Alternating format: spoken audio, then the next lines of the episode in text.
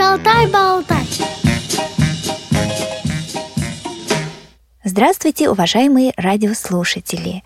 С вами сегодня ведущая Циндыма Бойко и звукорежиссер Иван Черенев.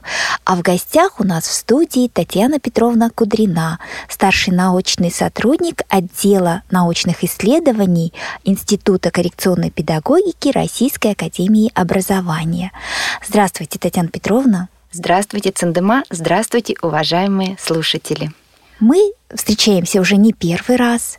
Первые три программы, которые прозвучали у нас в январе, мы говорили о младенческом возрасте, об эмоциональном развитии детей. И сейчас мы продолжим разговор о раннем возрасте. Сегодня действительно наш разговор будет о раннем возрасте, но мы э, вспомним и предыдущую нашу встречу, потому что очень важно понимать, в чем специфика раннего возраста, чем ранний возраст отличается от младенческого возраста и от дошкольного возраста, который следует за этим ранним возрастом. Коль скоро мы с вами уже про младенчество говорили, мы будем отталкиваться от того, чем же отличается ранний возраст от э, возраста младенческого – и как переходит ребенок от одного возраста к другому? По каким признакам можно это понять? И только ли это переход такой паспортный, когда ребенку исполняется год, отгремело день рождения, первое его, и все, и на следующий день ребенок уже превращается в ребенка раннего возраста. Э, давайте вспомним сначала временные рамки младенчества. Это от э, первого месяца жизни до одного года, то 12 месяцев. И вот с одного года до трех лет считается периодом период раннее детство, ранний возраст. И он сам по себе тоже не очень такой однородный, потому что от года до двух это один ребенок, с двух до трех лет это другой ребенок. Если мы говорим о типично развивающемся малыше, надо сказать, что и дети, у которых никаких нет нарушений, никаких заболеваний нет, они тоже не всегда укладываются вот в эти выделенные паспортные рамки. У них тоже имеются такие размытые границы возраста.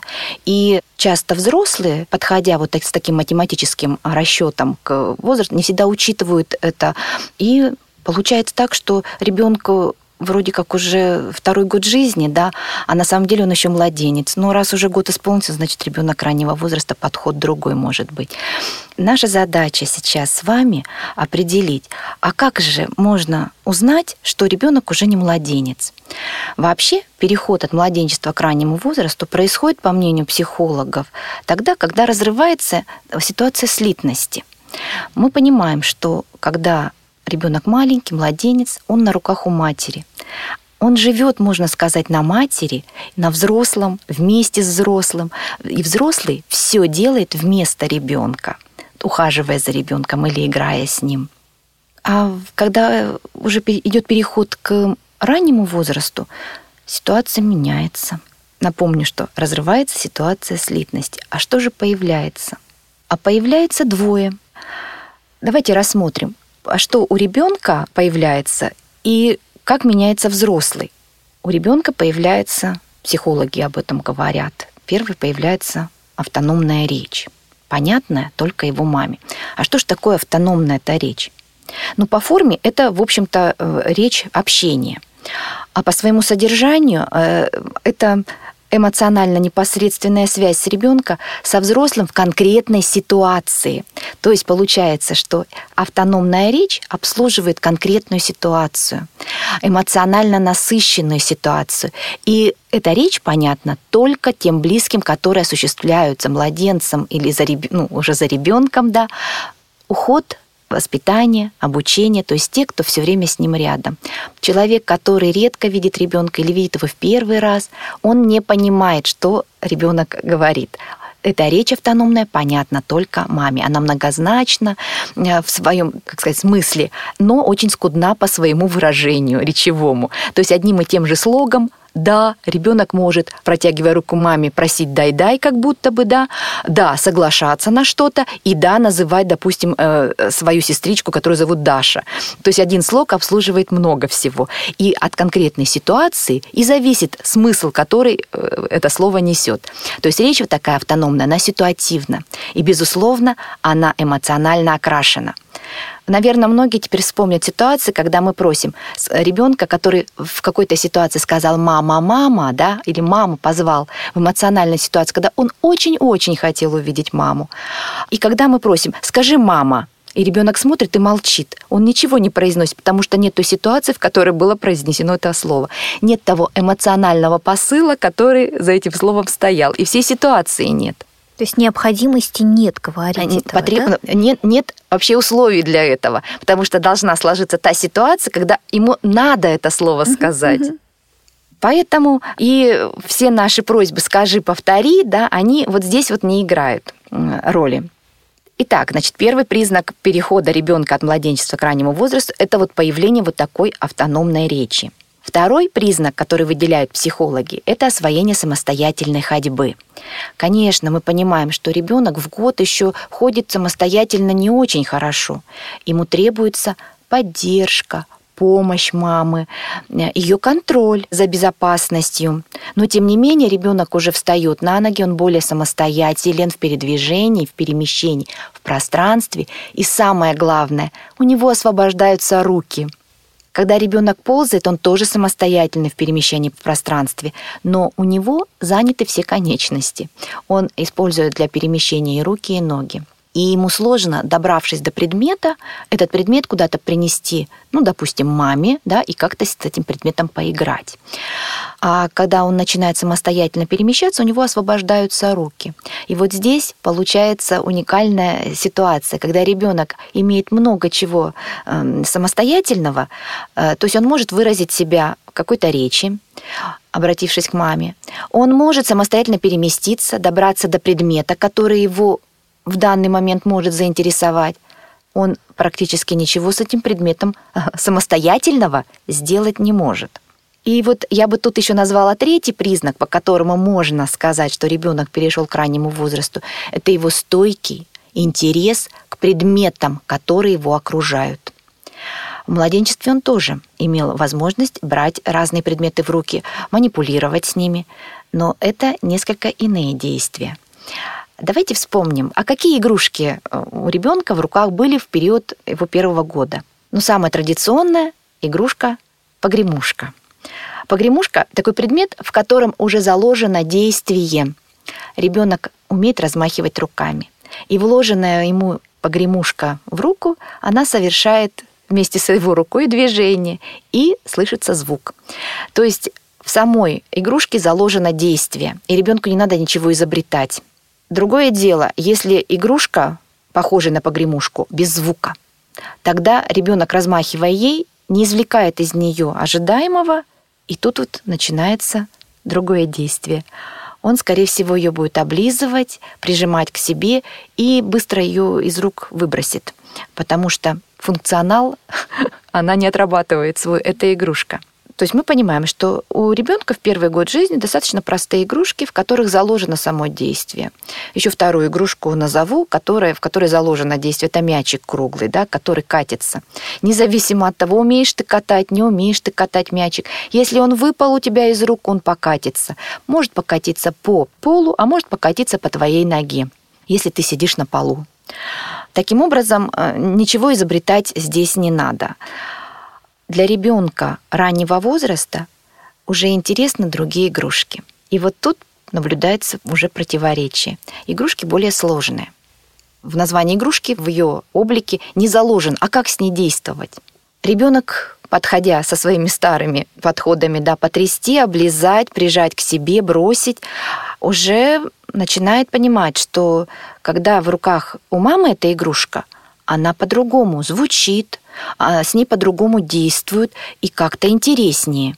Таким образом, вот его самостоятельное перемещение к этой игрушке становится, так сказать, уже для него самоценным. Он добрался до нее. А дальше что? Может ли он без взрослого также увлекательно играть? Нет.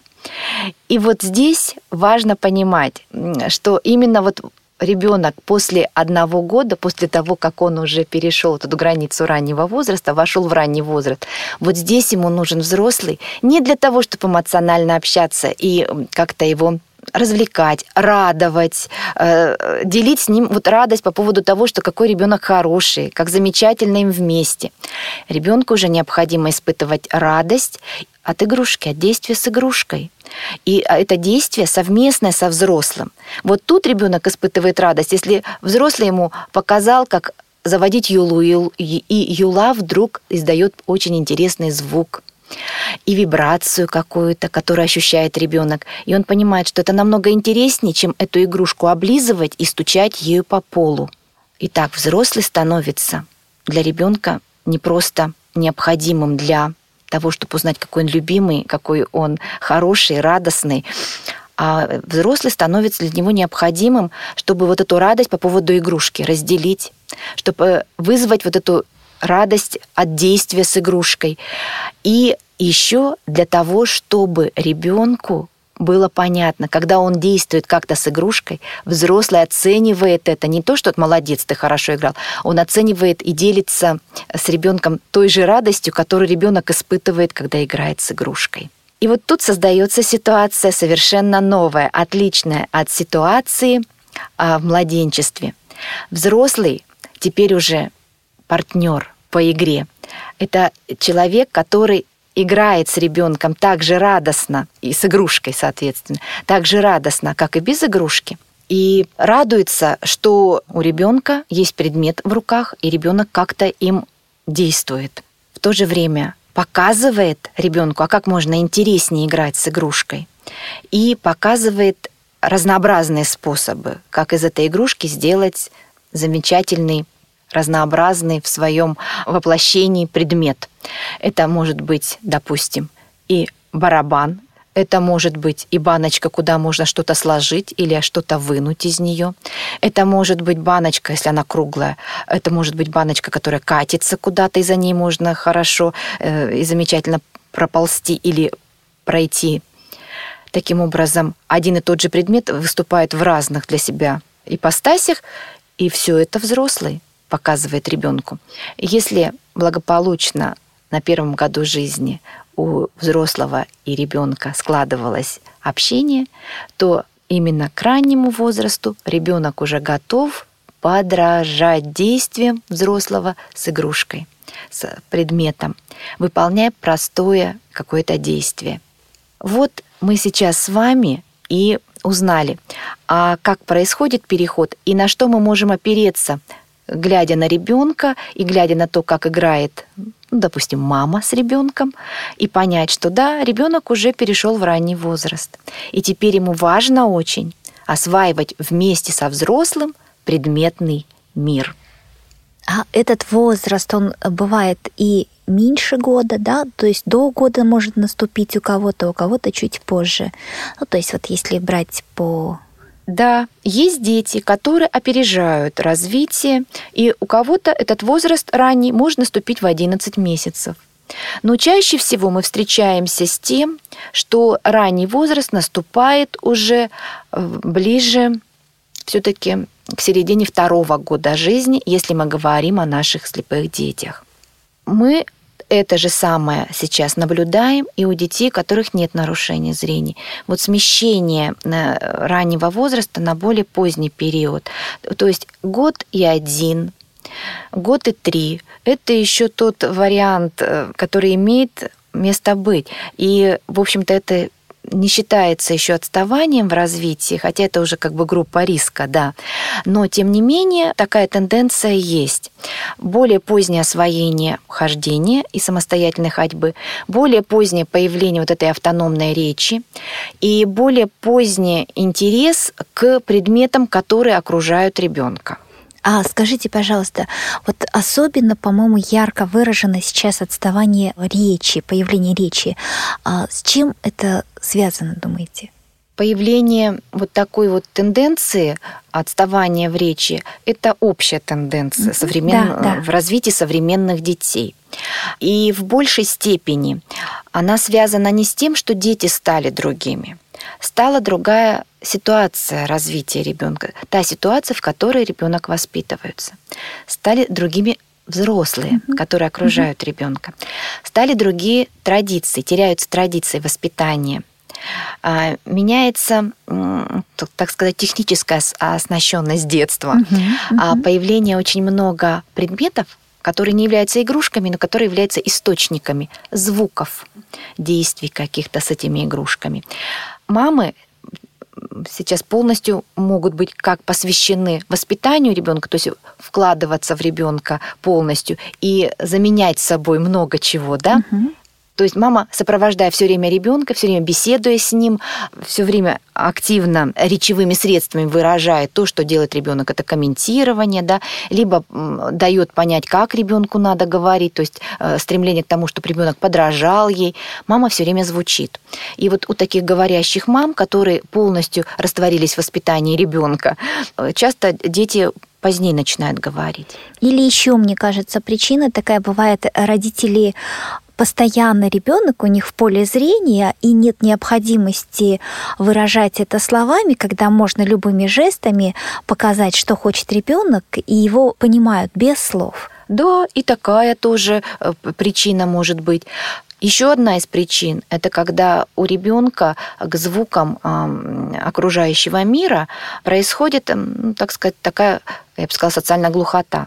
Когда его окружают бесконечные звучащие телевизоры, радио, да, на телефоне у мам многие записанные песни и передачи, да, то есть очень много звучащих предметов, которые ничего общего не имеют с бытовыми шумами и с теми естественными звуками, которые должны на определенном этапе развития речи ребенка э, быть в его поле восприятия. Вот такое слишком озвученное пространство, оно тоже замедляет на самом деле развитие речи у ребенка. Кроме того, развитие речи у ребенка замедляет и то взаимодействие, которое мы очень часто как специалисты наблюдаем а, в семье, воспитывающей ребенка с нарушением зрения. Ну, а об одном я уже сказала, как признаки. Это то, когда все время взрослые сами звучат и думают, что ребенок будет слушать их речь и подражать им. Но на самом деле наблюдается обратная картина. Второе. Когда даже мамы не особо звучат, но их очень много, их активности в жизни ребенка. Жизни ребенка, да. да. А мы знаем, что закон сохранения энергии, он никуда не, не меняется, да. То есть, э, если мы возьмем простое уравнение 2 равно 2, да, то мы понимаем, что если в одной части уравнения что-то убавилось, то должно прибавиться в другой части этого уравнения. Э, если мама уменьшает собственную активность и ожидает, когда эта активность проявится все-таки у ребенка, пусть таким не очень ожидаемым способом, но тем не менее, это его активность будет то мы никогда не дождемся от ребенка ранних звуков, раннего звучания. Он никак себя не будет выражать. То есть получается, что все, что мы говорим а, про речь, что позднее появляются, да, мы понимаем, что все это закладывается уже с первых месяцев жизни. То есть насколько мама дает возможность ребенку отвечать ей, улыбкой или движениями, то есть насколько важно для мамы это ответ ребенка. Мы должны понимать, насколько мама э, видит своего ребенка и его темп, потому что мы же знаем, что дети не всегда сразу же отвечают. Они иногда подумают, подумают, то есть то, что мы говорим, сосредотачиваются, да, сосредоточенно они замирают, и для нас кажется, что они требуют, чтобы мы еще что-то им сказали или сделали. На самом деле они готовятся к ответу. А мы очень часто а мы уже забыли, а о чем уже... вы спрашивали. Конечно, конечно, нам надо уже дальше идти побольше, посложнее. Вот. И такое отношение к ребенку, когда мы э, больше говорим ему, больше спрашиваем, не дожидаясь ответов, но усложняем дальше задачу, ребенка оставляет э, на том уровне, на котором он находится, не продвигает его вперед. А вот отношение к ребенку как к активной личности – дает ему возможность развивать себя и как личность, Ну, что такое в младенчестве личность, да? Это просто возможность ответить как-то, возможность на свой ответ, какой бы он ни был. Пусть это какая-то улыбка не очень выразительная, пусть это какой-то звук кряхтения, который мамой не очень, может быть, оценен пока, да, но для него это самая большая ценность. Это то же самое, что выйти на сцену Большого театра взрослому человеку и хотя бы поклониться с этой сцены. А для ребенка очень важно именно то, что для мамы будет ценна любая его активность мы вот с вами уже затронули даже больную тему. Это позднее появление первых слов, первой речи. Но еще раз напомню, возможно, в первой части нашей беседы, когда мы говорили о младенчестве, это и было сказано, но повторение мать учения, что и понимание речи, и собственная речь начинается не тогда, когда ребенок начинает произносить первые слова, она начинается раньше. Это закладка вот речи. А, она начинается с того момента, когда ребенок начинает понимать внимание и любовь матери, и у него есть возможность ответить любым способом на эту любовь и внимание. То есть это начинается уже с трех месяцев. Мы закладываем именно там вот речь, желание ребенка высказаться, сказать про себя что-то, свои эмоции, о своем проявлении радости. Ну и движение, я так полагаю, что тоже сейчас э, образ жизни наш не способствует активности, да, вот развитию раннего вот этому, то есть замкнутое пространство, занятость родителей, вот тоже, наверное, как-то задержка идет вообще в целом, в общем, не только у детей с нарушением зрения. Да, это тоже такая тенденция.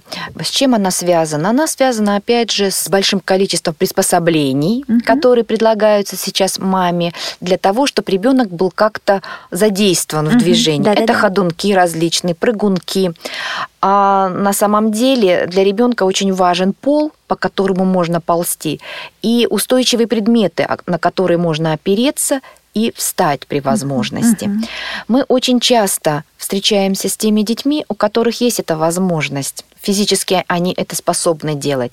Но если взрослые условия для этого не создают, то есть не предлагают ребенку находиться на полу, а, то и, соответственно, двигательная активность ребенка снижается и у него не формируется вовремя действительно и перемещение в виде ползание, неважно какого, по-пластунски или на четвереньках, и не происходит вот этот эм, процесс вставания у опоры mm-hmm. и стояния с поддержкой за опору.